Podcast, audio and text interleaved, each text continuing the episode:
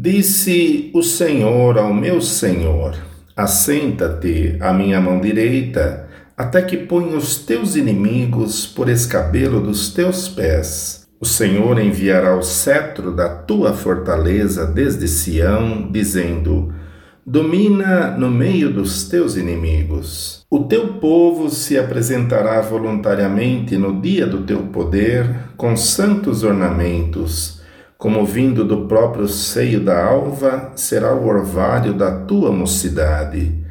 Jurou o Senhor e não se arrependerá. Tu és um sacerdote eterno, segundo a ordem de Melquisedeque.